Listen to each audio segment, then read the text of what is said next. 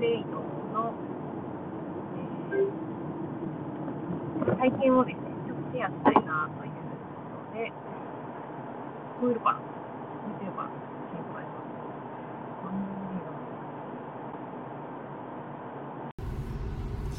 えー、モンブレードというね、なんか、一本下駄ですね。簡単に言うと。の、初めての体験のワークショップに行ってきまして、えー、福岡で私は受けたんですけれども講師の先生はあの金沢かなの方から来られた若菜さんっていう、えー、ポンブレードのインストラクターの方講師の方が来られました。もともとバレエのクラシックバレエをずっとされていたということで体を使うっていうことをものすごくきっとされていた方なんじゃないかなっていうので私が体か体を通して、えー、学びを得たいなと思う方は体をしっかり使っている方っていうのが私の中の,、まあ、あの条件として実はあってやっぱりこう理論的にこう筋肉のこととかあのつながりとか神経のこととか、えー、まあ、学術的にそう言われていても実際体を動かすした時の感覚とのズレっていうのは絶対あるんですよ。そうは言ってもみたいな。だからあの例えばですね私陸上をずっとしていたんですけれども、えー、ものすごくきつい練習をするんですよね。で、えー、まあ乳酸値っていうあいっぱい筋肉を動かして例えば坂をバーって階段をバーって駆け上がった時に足がパンパンになるあの感覚ですね。あれが乳酸が出た状態なんですけれどもあの状態をあえて作り出すっていうトレーニングがあるんですね。対乳酸トレーニングって言ってね、もう過酷以外に何者でもないっていう練習があったんですけど、まあ、それをやると、まあ、学術的な話をすると、あの、何秒間ですね、マックスパワーで、えー、全力疾走すると、えー、まあ、息値が上がるっていうね、その乳酸が出ても動き続ける、そのパフォーマンスが下がらないような体勢ができるっていうトレーニングなんですよ。だから数値的に何秒っていうのも決まってますし距離的なもので決めて設定して間の、えー、休憩をですね決めて、えー、走るということもあります、まあ、ざっくり言うと40秒間走り続けるとか全力でかあとは決められた距離をいかにこう短いタイムで、えー、まあ、400m 以上の距離になりますけど走る。もしくは 300m の坂を10本連続して間を、え3分のレストで行くとかですね。あの休憩と、まあ、あの走る、えー、速度のパワーの出し方でコントロールするトレーニングがあるんですがまあね、こう聞いただけだと、ああ、まあ確かにねって、乳酸いっぱい出して走れば、まあ確かに、あの、強くなりそうだなっていうのはわかるんですけど、これやってみると、どういう風なところが動きづらくなったりとか、どこの筋肉が一番最初にやられるとか、学術的なところだとわかんないんですよね。ねそれを、まあ、あたかもね、なんか言言われると、あのまあ、選手がやった時にもしそれが伸び悩んだそういった時にどこにこう着目をしてアドバイスしていくかとかっていうのがやっぱりこう体をしっかり使ってきた人でないと、できないんじゃないかなと私は思っています。なので体に敏感になるっていうところをすごく重視をしていてまそういう意味ではあのずっとクラシックバレエをねされていたということで私はなんかお話を一度聞いてみたいなというふうに思って、えー、今回参加しました。で子供と一緒に参加できるということもとてもよかったので参加をして。で子供の動いてる感覚と大人が動く時の感覚絶対違うので大きさも違うし、えー、体を使ってきた年数も違う。けど何が一番やっぱ今回で、えー、学びだったかっていうともうほとんど体幹ワークだったのでえー、動かして動かして動かすっていうもうとことん動かすっていう感じだったんですね。きついトレーニングではなくて体を、えー、動かすっていうこと。だから私が さっき言ったような乳酸が出るような動きはほとんどないんですが、まあ、強いて言うと重力を感じるっていうだから重さを感じる。簡単に言うとあの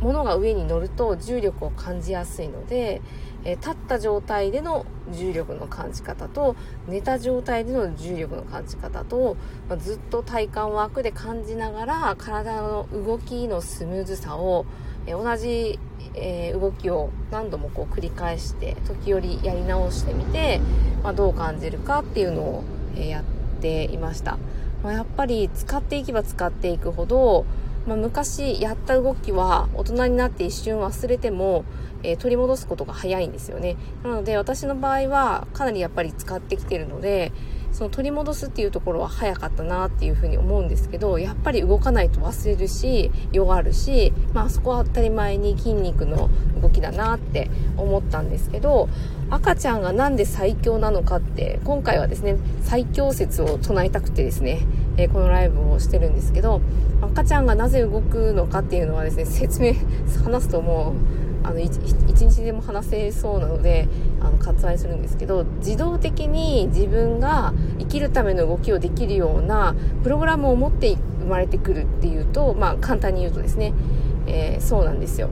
で、そのプログラムを、まあ、お腹の中にいる時から実行して、えー、育ってるんですね。その時に使っている、えー、ものが反射。で反射って皆さん分かりますか？どういうものか。ね、一番分かりやすいのだと、や、夜間に手を触れた瞬間の行動とかですかね。まあ、あれ分かりやすいし、あとは、なんだろうな、故意的にやるとすると、膝か、膝をコツンって叩いてポンってこう上がる、あのね、膝の活気の あのー、テストなんです測定するやり方あれは反射ですね。反射っていうのは脳まで指令がいかずに、えー、脊椎で、えー、あのー、止まって脊椎からもそのままダイレクトに動きが出るっていうのが反射なんですけれども、えその反射が、えっと、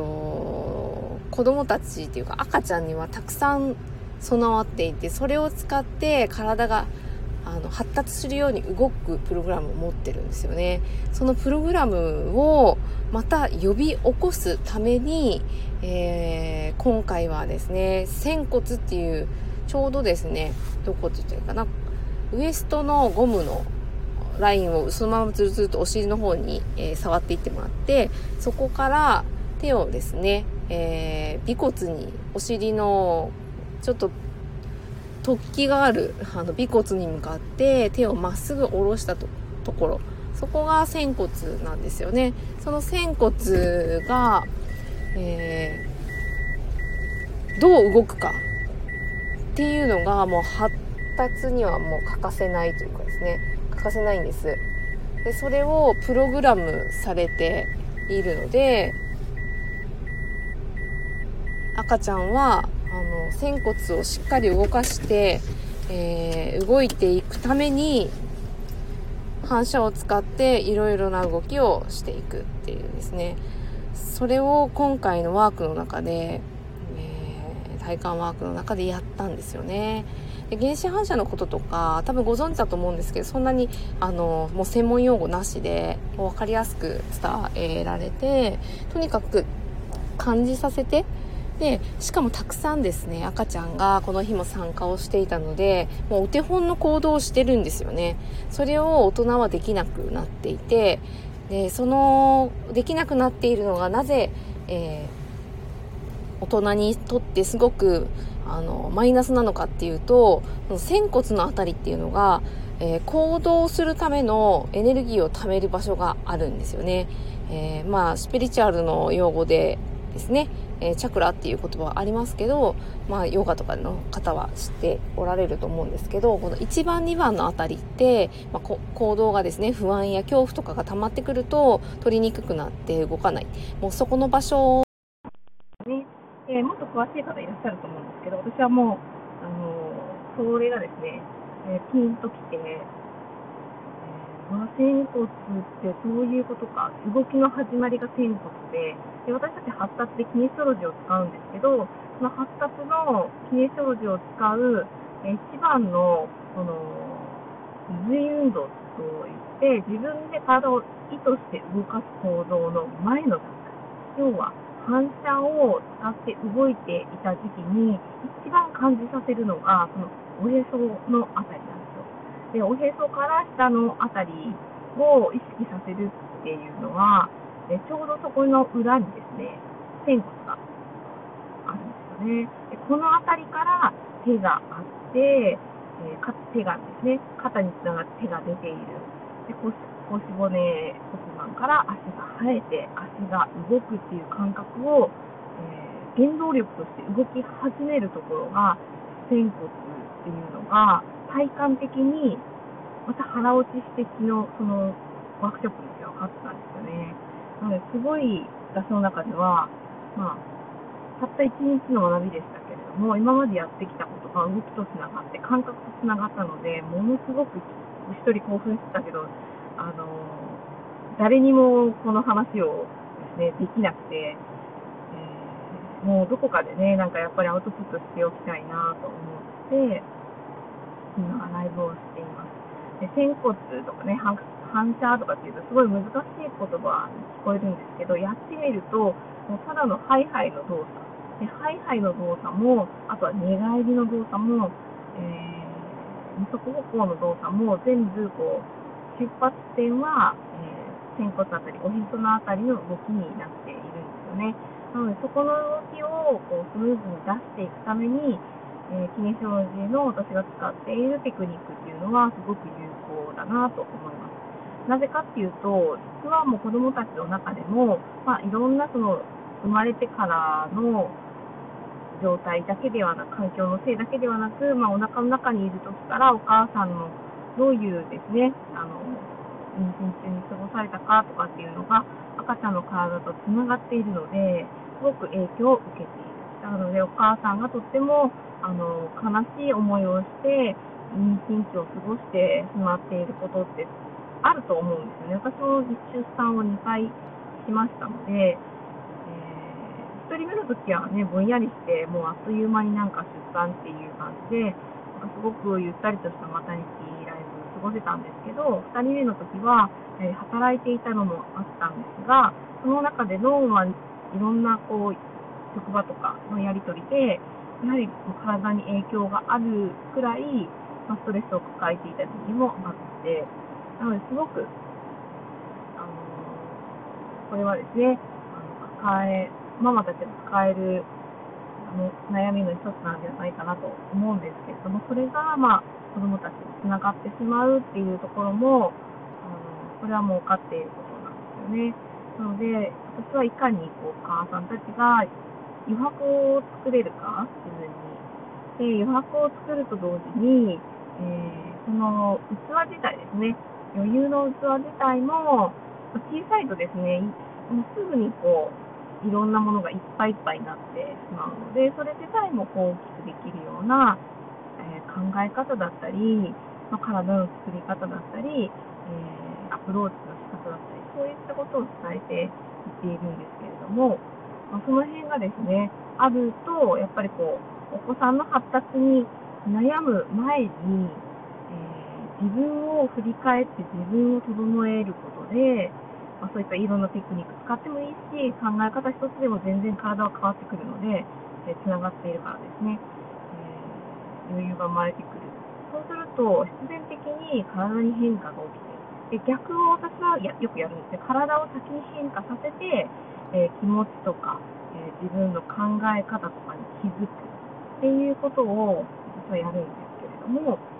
どちらでもいいと思う。とにかく気づくことがすごく重要なんですよね。で気づきを得るっていう時に、えー、ずっと座って一生懸命考えてもなかなか答えが出ないことってないですか？あるんですよね、私は。ないですか ?10 分考えて答えの出ないことはもう諦めようと私は決めてるんですけど、それでもずっとね、頭の中にこびりついて考えちゃうことたくさんあります。なので、それを、まあ、どうしようかなって考えたときに、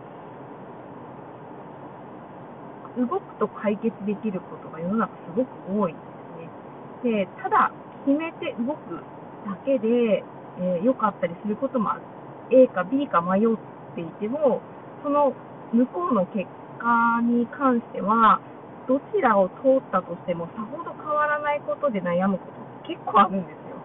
で、その悩む時間が無駄だとは言わないんですけど、それですごく体が萎縮して、自分の気が落ちて、気分が乗らなかったりすることで、自分から発しているそのパワーをもらっている子供たちがまた元気がなくなったり、まあ、心配しちゃったり、だから常に元気がある必要はないんですけど、無理なく元気が作れるとすごくいいかなっていうふうに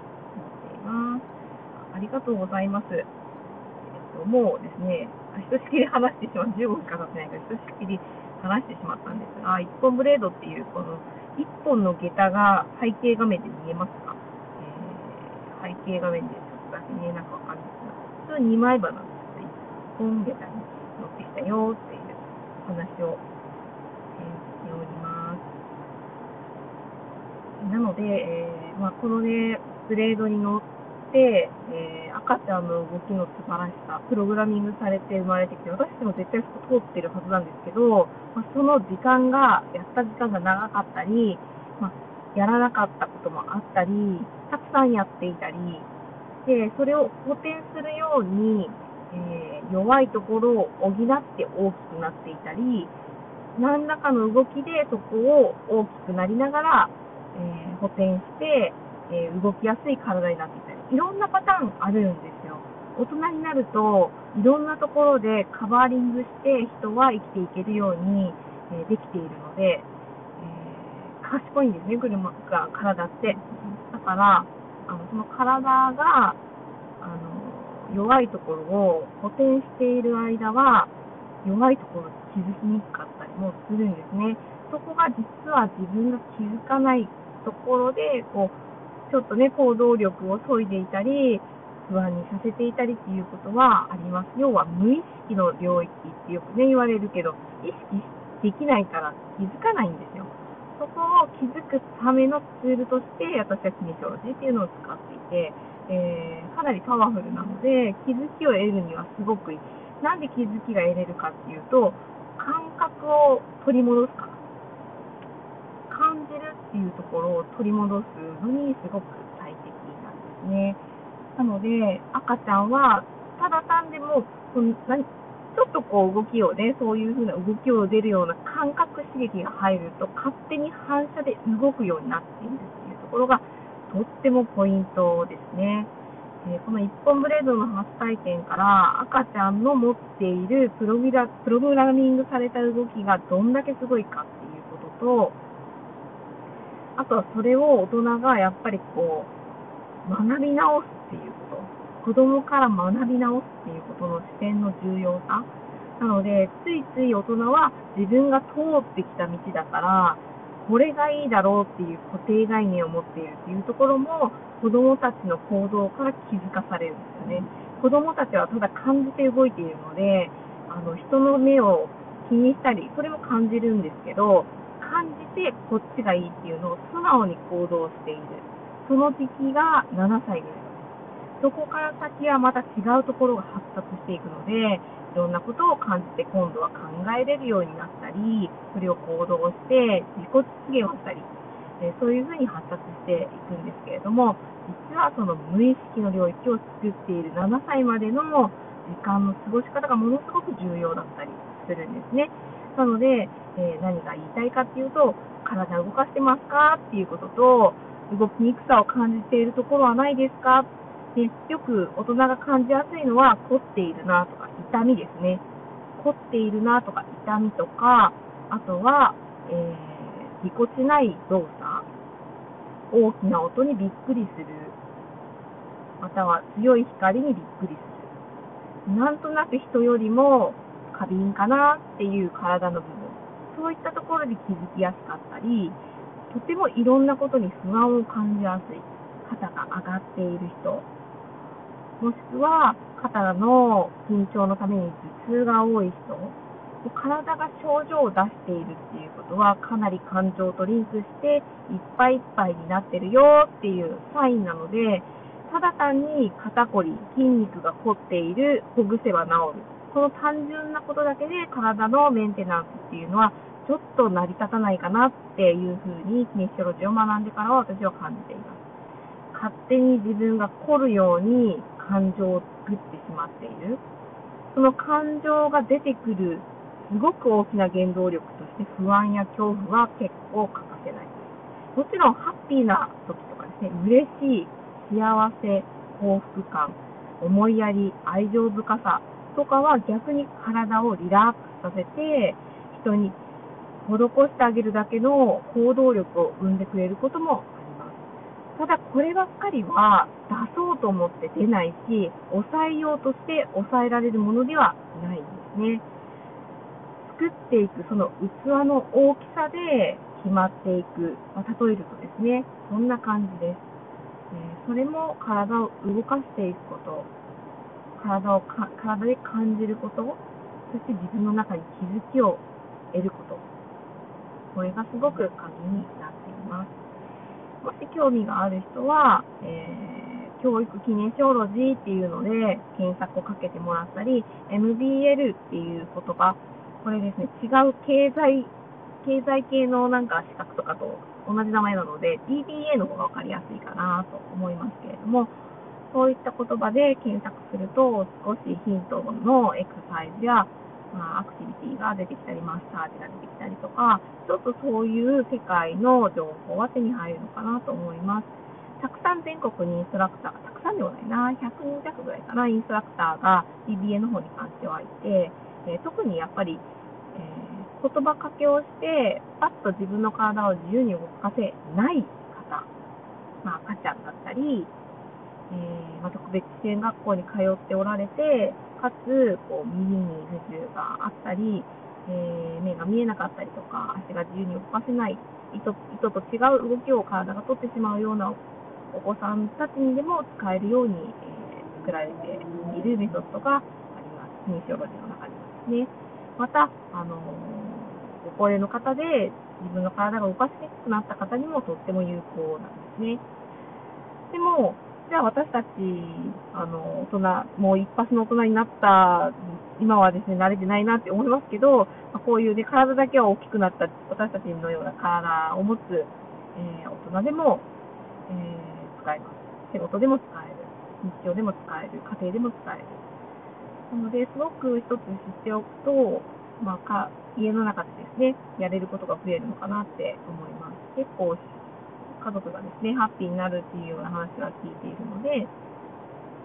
いろんな変化が起きてくるし、あのそれをすることによっていろんな体影響を受けて、えー、行動ができるようになったりとか、自分が苦手だとしている動きが、なんかやりやりやすくなったりとか、ちょっと今まで気になっていたことが、なんであんなに気になっていたんだろうって思ったりとか。で、私の場合は、一番最初にこれを使ったのが、もうすっごい単純で、方向音痴がすごかったんですね。空間認知とかですね、自分がどこに今いるのかっていうことを感じるっていうところにアプローチしたので、えー、空間認知力があったりとかですね。あとはそう短期記憶の、えー、パッて忘れちゃってっていうのは、ストレスがかかるとみんな、えー、できにくくなってくるので、そういったところもカバーリングして短期記憶が上がったり。それはまあリラックスしたからっていうあのこともあるし、短期記憶を司る脳の一部に直接アプローチをしているっていうことも両面あります。なので、いろんな、あの影響が体に起こる。そして、その、やった本人がまたハッピーになって、えー、幸せで、えー、幸福になっていくと余白が増えて、また周りの人も少し、えー、そのエネルギーをもらうっていう、ね、ああのこうこう後天的なこう作用がですね、あるなっていうのも。もし興味がある方は、え私の、えこのプロフィールからですね、飛ぶインスタとか、アンカーでもいろいろ発信はしていますけど、個人のメッセージにを出せるところにつながっていますので、えまあ、興味がある方はぜひレターでも結構です。その際、まあ、レターくださった方はお名前いただければ、あの、返答もしますので、え興味があれば、えメッセージをいただけると嬉しいなと思います。ちょっとアウトプットをしてきたかったので、赤ちゃんすげえぜっていうね、赤ちゃんの動きすげえっていう、赤ちゃんすげえ、それ産んだお母さんはっていつもね、発達の講座で皆さんに問いかけるんですけど、ママたちが多いので、なので、私すごいっていうね、それをつないでいるっていう、そこにもね、気づいてほしいなって思います。お母さんたちの、えー、自信になるなって思うので、そのつないでる、命をつないでることだけでもですね。なので、存在自体がとっても、ね、自分自身ですすごいんだって思えると、それだけで、ここにあるだけで幸せを感じることができるので、まあ、そういったこともお伝えしております。また機会があれば、こういう発達のですね、お話も、え、やっていきたいなと思っております。えー、今日は来てくださった方ありがとうございます。えー、収録で聞いてくださる方もありがとうございます。また、えお会いしましょう。